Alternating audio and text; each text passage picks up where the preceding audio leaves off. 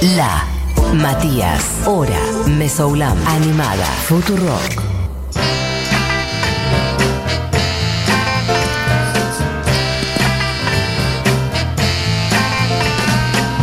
Y bien, amigues, si es jueves y si suena Aretha Franklin y mm, si es las 12 y algo, 12 y media, es porque es el momento de Barbie Recanati en la hora animada con sus mostras del rock. Barbie, ¿cómo estás? Muy bien. ¿Todo bien? Sí, todo bien. ¿Vos te diste cuenta cómo estoy ahí negociando con tu producción para que me den cada vez cinco minutos más? Cada vez 5 minutitos. Un poquito 30 Una ne- y 25. Sí. Bueno, vieja, me parece bien. Eh, Una ahora mafia interna que estoy haciendo. hay que ver qué, qué- qué se negocia, qué se gestiona, qué va para es cada lado. mío, No te lo van a decir. Bueno, perfecto. No lo charlamos al- después, lo charlamos en, en, en privado. Me parece. No tampoco, la producción ya está trabajando para Ah, la producción, bueno, está bien. Después me dirá entonces la producción cuáles son los No términos te lo de van a negociación. decir. no te lo Ah, a entonces, decir. pero eso no es una negociación entonces. Es una negociación entre nosotros. Ah, Después ok. Te das cuenta y te van quitando programas. Y un día directamente apareces a las 12. La verdad que un poco me vendría bien. Te digo, yo necesito un descanso, ¿sabes cómo? Vos no vas a ¿Sabes entender, cómo? Te, lo va- te van a mandar un mail y Van a decir, decir, "Che, que mañana está pautado. Mati, no hace falta que vengas mañana, me van a decir. Un poco me va a venir bien, igual te vuelvo a decir. No me jodes en absoluto. Yo quiero Ah. que estés. No, no, yo quiero quemarte la gorra. Ese es mi objetivo del programa. ¿no Me es? parece muy bien. Eso Sí, nunca vos. va a pasar porque tus, tus palabras son un bálsamo para mis oídos. Eso nunca va a ocurrir. No me mientas. Pero no te No me miento. desperté hace mucho y me cuesta modular. Se nota que estás un poco dormido. Em, ¿Hace cuánto te despertaste? No hace mucho. Lo que pasa es que empecé a ensayar. Muy bien. ¿Para qué será? Cof, cof. Empecé a ensayar para algo muy misterioso que va a suceder en diciembre. Sí. Y, y- y es re loco porque eh, es como que ahora el protocolo me habilita a estar con mi mejor amiga, Bien, qué bien. ensayando, Claro. las canciones. Y- Entonces, eh, ¿Se han tomado unos copetines por ahí? ¿Y se ha acostado, se ha dormido tarde? el problema es que yo hablo muy rápido y cuando no modulo y hablo rápido, es como un. Sí, sí, sí, sí. Entonces me va a costar. Yo voy a hacer un gran esfuerzo. Yo te pregunto, esto siempre fue, em, ya hablando de vos y no de todo otro tipo de contenidos, ¿siempre fuiste así de hablar a los pedos o es algo que se acentuó en tu vida? Creo que es algo de mi familia. Ah, ok. Porque sabes No. que eh, yo también hablo cada vez más rápido, pero yo no hablaba así hace unos años. Yo era mucho tengo una más, teoría. era mucho más tranquilo yo hace unos años. Tengo no sé una qué. teoría. Tengo una teoría. Sí, O sea, primero que mi familia se usa el hablar rápido. sí. Pero yo soy la menor de tres hermanos con mucha diferencia de edad. Me llevan tipo 20 y 12 años. Ah, guau, 20 años. Entonces yo crecí en una casa donde Claro. era shh, shh, shh. y todo el tiempo me callaban. Y cuando había una pequeña laguna auditiva donde yo podía meter mi opinión para algo o pedir algo, Sí, trataba de decirlo lo más rápido que podía antes de que me callaran. había que meter todo. Todo lo que podía. Entonces creo que puede venir de ahí. Ok, me gusta. Es muy para Bueno. la- los jueves de terapia, que es un espacio acá que tenemos Me abierto. encantan, me encantan los juegos de terapia. Perfecto. Bueno, Mati, Sí, te quiero decir algo especial porque hoy traje un, un personaje para la columna, pero que no es cualquier personaje, no tanto por quién es ella, sino por lo que significa en este momento para Mostras del Rock. Traje un spoiler, ok, el último personaje que nombro en el libro, ok. El último, porque eso significa que terminé el libro. que se ha terminado el libro. Eso ya es de público conocimiento, igual, porque ya ha circulado por las redes sociales, lo has contado. Total. ¿Querés vender un poco más tu libro o lo Por hacemos? favor, sí. No, lo vendo ahora, mira, en este momento mientras hablo con vos. El último personaje que nombro en el libro no es necesariamente la última historia que yo elegí para el libro, Sí, sino como el libro termina en otro momento, eh, para mí muy importante, es el movimiento Riot Girl, y decido poner este personaje, una pequeña historia, que es lo que vengo a contar hoy, porque eh, para mí significa no solamente eh, eh, la importancia de esta persona de la que voy a hablar y todo, sino como un cambio muy rotundo en la forma de hacer música y consumirla. Totalmente. Entonces, todo lo que se escribe a partir de ahí es bastante distinto y yo creo que el libro Mostrar el Rock ahora me está generando como un par de, de conflictos emocionales, porque, viste, cuando terminás y ya no tenés vuelta atrás, claro. pero ¿Sabes cómo se resuelve eso? Con Mostras del, rock, Mostras del Rock 2.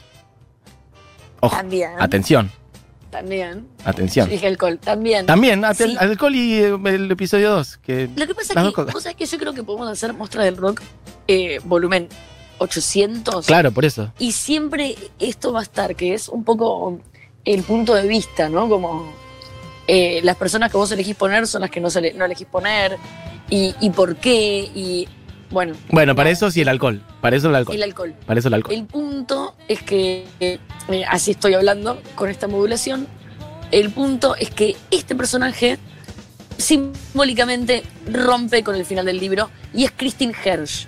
¿Quién es Bien. Christine Hersch? Hemos, mira, yo voy a poner un pequeño paréntesis. Hace, ¿cuánto fue? Un año más o menos. Un día le dedicamos todo el programa y un par de veces más a el, todo el concepto Riot Girl y eh, hablé, pero seguramente ahora vos vas a ir mucho más a fondo. Pero alguna vez hemos Bueno. hablado de ella.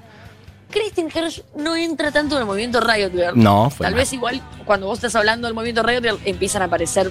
Es como, por ejemplo, no sé, hay un montón de bandas. Movimiento Riot Girl me parece que vamos a tener que hacer un mes. Sí, claro. Podemos hacer, podemos hacer el mes del movimiento Riot Girl y traer cuatro columnas. Me encanta. Hecho, firmo. ¿Dónde firmo? Listo. Eh, eh, eh, challenge accepted. Challenge accept. La cosa es que eh, Movimiento Girl, muchas veces hay un montón de bandas con pibas al frente o íntegramente de pibas. De entre 1987 y 1993 en Estados Unidos, Movimiento Riot Girl. Y por ejemplo, el Seven te dice, no, yo no tengo nada que ver con Movimiento Riot Girl. Sí, sí. Throwing Music, la banda de Christine Hersh, tampoco. Es una banda más como hasta del palo, si queremos compararlo más, como con un Pixies anterior. Porque primero que la banda de 1983, Ujú. Throwing Music, repito de nuevo por mi modulación, es de 1983, siguió hasta el 97, pero fue una banda muy, muy alternativa, al revés también del movimiento Riot Girl, no tan punk, eh, de Rhode Island, bastante lejos. eh, y también otra, otra peculiaridad que tiene es que fue la banda que inspiró de alguna forma a un montón de bandas alternativas que vinieron después. Y no hay ninguna banda de mujeres de música alternativa de los 80s. Tal cual. De power pop o de dream pop o tipo R.E.M. Como no hay bandas así. Esta creo que es la única. O por lo menos, bueno, no sé, ahora va a venir. ñe, ñe, ñe, Ñe, te olvidaste de tal. Nadie me, a mí nadie me dice nada, ¿sabes, Mati? Todavía no me pasó. Eh, la cosa es que Christine Hersh, 1981, tenía 16 años. A los 16 años empezaba a cantar con Robin Music, eh, con la hermanastra Tania Donnelly, que después la voy a nombrar. Tania Donnelly, otro personaje importante de- también de, de esta era. Y un día estaba paseando en bicicleta, Christine Hersh, 16 años, ¡pum! La atropella un auto. Sí. Se accidenta muy grave, termina internada, termina como reruna. Y la cosa es que empieza a escuchar unos ruidos incómodos en la cabeza, sonidos metálicos, voces, eh, cosas medio diabólicas, bla, bla, bla. Y la mina empieza como a sofocarse en esto y la única forma que tiene para tapar estos ruidos es armar una canción, una canción de cero. Entonces empieza a escribir canciones a partir de los ruidos que escucha. Obvio, Mati a los dos años le pone, eh, le, le- la diagnostican con bipolaridad y lo- claro. pero no importa. Bueno, igual, al margen. Imagínate lo terrible que debe ser, eh, con lo difícil, ¿no? Que debe ser convivir con esos ruidos y esos sonidos. Totalmente. Tremendo, al margen, al margen de que la diagnostican con bipolaridad y esquizofrenia, eh, ella empieza eh, a transformar todos estos ruidos en canciones, que es como la única forma que tiene de poder irse a dormir después a la noche. Queda bastante común con todo este tema. Por eso digo, tremendo. Muy tremendo. Al toque de que la diagnostican con bipolaridad, bipolaridad y esquizofrenia, Sí. queda embarazada. Trancu. queda embarazada, empieza a salir de gira, está en una, tiene intento de suicidio, todo un bardo la vida de Christine. Sí. Le sacan la tenencia del hijo, recupera al hijo, después tiene tres hijos más porque le recabe tener hijos. Eh, toda una situación Ah. muy, muy estresante la vida de Christine Hersh. No tenía ese dato de que tuvo tantos hijos. Muchos hijos, muchos hijos. Es como, ¡ah! ¡Hijos! Muchos. Claro. Y la música. Bien. Y salida de gira y todo esto. La banda vive de gira, vive sacando discos, nunca le va bien. De hecho, un golpe, yo esto lo digo como opinión personal porque no está escrito en ningún lado, pero es una deducción mía. Sí. Tania Donnelly en el 91 Ujú. deja Throwing Music para irse Sí. con The Breeders. Breeders. Y. Con The Breeders que, y con una banda que arma ella que se llama Belly. Pero Belly parece que en Estados Unidos le fue muy bien, yo ni idea, pero The Breeders, estamos hablando de una de las bandas más importantes de pibas en Ujú. los 90. Sí. Imagínate eh, la hermanastra, Christine Hersh, que la viene remando un montón, encima con todos estos rollos. Sí, no. Y la hermanastra le dice, che, yo me voy, que tengo otro proyecto que me propusieron, Taranga. Saludos. Se transforma en una de las bandas más famosas de Estados Unidos. Christy Hirsch se queda con su banda, sigue remándola, sigue insistiendo y en un momento, 1997, se pudre. También un dato aclarar sobre Christine Hirsch, es muy anarco ella con respecto a, la parte del industria musical, al igual que un montón de músicas de las que siempre hablamos en este segmento, que siempre decimos como tienen como un costado muy anarco y muy combativo y una, una forma como más anticapitalista de ver el arte, y eso siempre la lleva a el fracaso y a la innovación en un montón y a ser pioneras en un montón de, formas de construir. Ujú. En el caso de Christine Hirsch, ella es bastante anarco, no quiere hacer un montón de cosas con Troy Music. 1997 dice, me harté, estoy muy frustrada, estoy harta de que todo el tiempo tenga que estar haciendo algo para que a la gente le guste lo que yo hago. Sí, empujar No y empujar y empujar, empujar, empujar. Sí. Total. Además, es posta que es muy loco, porque por ejemplo, Pixies y R.E.M. y Husker Du la nombran a Christine Hirsch y a Throwing Music como principales influencias. Influencia, sí, total. Estamos hablando de bandas de culto muy grandes. Ujú. Pero bueno, la piedra como está bien, yo sé, sí. Bob Mould me dice que soy lo más, Michael Stein me dice que soy lo más, pero nadie me compra un Pero, ticket. pero no me sirve, claro, no, con eso no voy al supermercado. Separa la banda. Separa la banda 1997. Separa la banda y dice, che, voy a ver qué onda con esto de internet. Voy a abrir un sitio que se va a llamar Throwing Music. Y en Throwing Music, si a vos te gusta lo que yo hago, antes de que me interrumpas, antes de que la gente en su casa se levante y diga, ah, está hablando de... Cállense, ¿ok? Déjeme terminar. Sí. Throwing Music es un sitio donde si a vos te gusta lo que Christine Hirsch hace, le puedes decir, che, yo tengo 20 dólares. Te quiero comprar el disco que vas a grabar. Bueno, pagámelo y como me lo pagas por adelantado, te lo voy a mandar con un póster. Che, yo tengo 50 dólares. Te voy a dar los 50 dólares para que grabes el disco. Bueno, yo te voy a incluir en los créditos del disco como productor ejecutivo. Che, yo tengo 200 dólares para aportarte. Bueno, buenísimo. ¿Sabes qué? El 25 de abril puedes venir a la grabación y puedes ver lo que hago. Yo tengo mil dólares. Bueno, estoy en Casemornos. Claro, sí. Entonces, Christine Hirsch lo que hizo fue abrir un sitio donde administraba sus propias finanzas a través de sus seguidores de formas siempre como, bueno, más plata había, más propuestas armaba. Llegó a armar, no sé, eh, bueno, kit de merchandising, eh, créditos en los discos, eh, que podías ser parte de la grabación, podías ir mientras ella grababa el disco, y empezó a autofinanciarse. Señores y señoras y señores, esto fue la invención de los sitios autogestivos. Tal cual. Pionera del plan crowdfunding. Totalmente. Pionera del crowdfunding. Hoy, con los años, el, el- el sitio como fue mejorando y a principios de los 2000 se empezó a llamar Cash Music. Cash Music. Todavía existe. Y ella al día de hoy sacó un montón de discos más, volvió con Throwing Music, eh, eh, ah, hizo discos solista, eh, hace un montón de giras, todo lo financia a través de sus fans. Sí, Y terminó siendo pionera en algo que hoy es el- prácticamente el, no sé, la, forma de creación en el rock, porque la mayor cantidad de músicas de canciones que salen por año son a través de estos sitios, más que una grabación privada en un estudio y subiéndola a Spotify. sí, total. Em, ¿Sabes qué? Estuve viendo por ahí, pero bueno, por ahí hay que chequearlo bien, porque no estoy seguro, pero había visto hace unos días eh, que Cash Music justamente había dejado de existir hace unos meses o algo así, o lo habían cerrado, por ahí mutó en otra cosa. Pero... Puede mm, ser. puede Hace ser. unos meses, sí, como que este año estaba complicado, pero bueno, por ahí, por ahí es como una derivación y fue mutando la plataforma, pero, pero No, nada, Le aplaudo si cerró. obvio, ni hablar, es un montón de tiempo, grande. tal cual. Este año, Throwing Music sacó música. El 20 de febrero, creo, de este año, sacaron un disco nuevo. ujú. Ella volvió a tocar y 2020 ya tiene 23 años el proyecto de ella. Y también me parece que está bueno, eh, y qué sé yo, con todos los proyectos que tienen que ver con esto. eh, ha- hay, hay proyectos que tienen un contexto donde se justifican y, y- y son como gran parte de un, de un cambio y un motor. Y después también se justifica que cierren.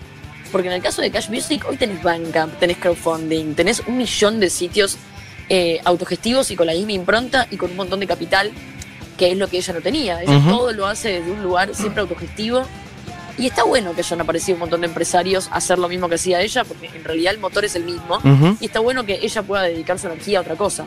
Eso- Y de última junte la plata a través de crowdfunding. Tal cual, sí. Eso me parece fundamental también como dimensionar muchas de las historias que traes y en este caso en particular, este, mm, me parece que está bueno como vincular no solamente la parte artística, que, que igual tiene un montón de aristas para charlar y discutir y desgranar, pero también la parte de la gestión y, de llevar adelante un proyecto en un sentido integral y también de darle espacio a, muchas otras artistas, ¿no? Esto de generar sellos o plataformas tiene que ver con, bueno, con una visión más integral de generar espacios que no es solamente hacer música o por amor al arte o porque pintó como la parte más de la expresividad del arte, sino también que el arte es gestión, el arte es producción, el arte es guita, el arte es ver cómo construís espacios para vos y para los demás y es fuente de laburo para un montón de personas que están en la cadena de valor, desde gente que mezcla hasta gente que diseña o gente que graba o ingenieras, ingenieros técnicos. Nada, me- siempre me parece que tiene un plus eh, no solamente hablar de artistas, sino de gente que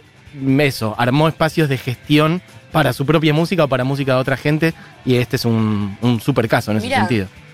En el caso de Mostras en general, eh, el 80% de las historias incluyen eh, como abrir para los costados.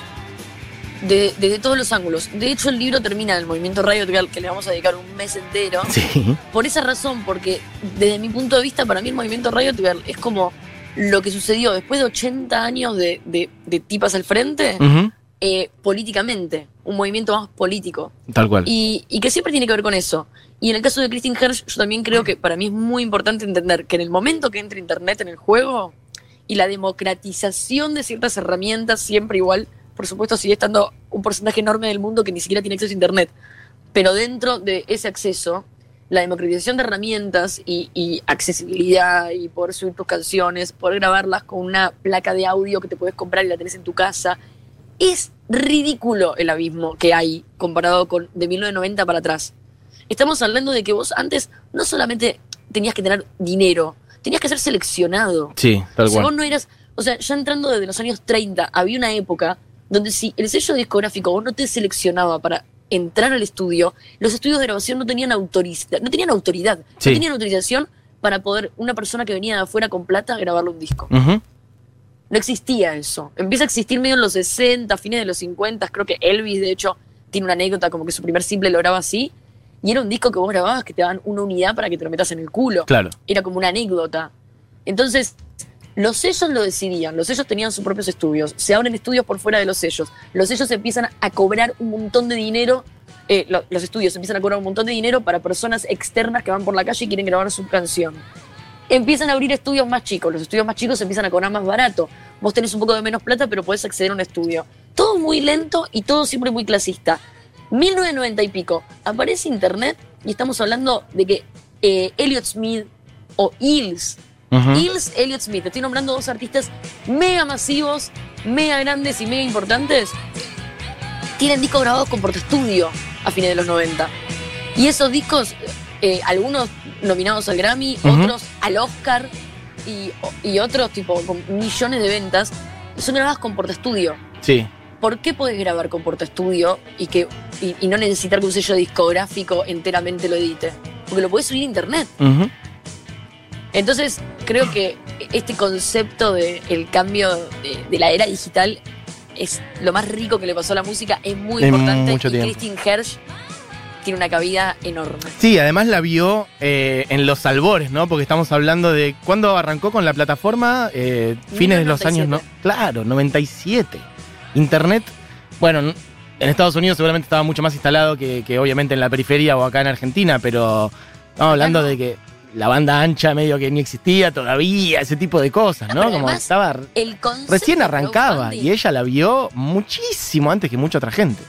Pero mucho antes, porque el concepto crowdfunding, el concepto Bandcamp, tampoco es hace tantos años. No, no, ni No es hablar. 2000 tampoco. desde ya. Pero por eso decía, ese concepto es todavía mucho más posterior. Pero Internet en sí misma, digamos, como ver que, che, puedo hacer algo con esto ligado a la música, también era lo que estaba arrancando a, a existir para la música y para muchas otras áreas, digamos. Y ella se metió Sí, en un Es momento, alucinante. sí, muy, muy Es de origen. Pero bueno, te traje una canción que es con la que quiero cerrar, que es Not Too Soon, Bien. que es una canción en realidad de Tania Donnelly, es del 91 de ellos, cuando ella se va de la banda. Pero también para destacar que, bueno, primero lo que estuvimos escuchando de fondo es todo de Christine Hersh. Bien. Christine Hersh, búsquenla, tiene una carrera re larga. Throwing Music también, todavía existen, se reunieron, sacaron discos. Eh, Tania Donnelly también es una artista súper, súper importante de los 90. Eh, no solamente formó parte de The Breeders, eh, bueno, sino que tiene ahí su carrera solista, búsquenla, Bien. qué sé yo. Sí, estoy viendo Esta ahora, de hecho, que. Perdón, perdón. No, estoy viendo ahora que Throwing Music tiene un, un disco que salió hace dos años. Yo no había visto eso. O sea que En sí, re vigente. salió algo. Bien, bien, bien. Bien. Grosso. Sí, súper vigente. Qué grosso. Súper vigente y además es re loco. Siempre, viste que hablamos, una banda de 1992, vigente hoy, tipo, tienen 60 años, 50 y pico de años las Sí. pibas. La rompen. Sí. La rompen y muy activas también con podcasts y radios y todo el tiempo generando movida. Así que nada, Christine Hersh, alta mostra Vamos. eh, y, y- y alta. Nada. eh. Alta inspiración. Sí. Bueno, ¿qué tema ponemos entonces? Not too soon. Perfecto. Not too soon. Entonces, bueno, gracias Barbie y Columnon como siempre.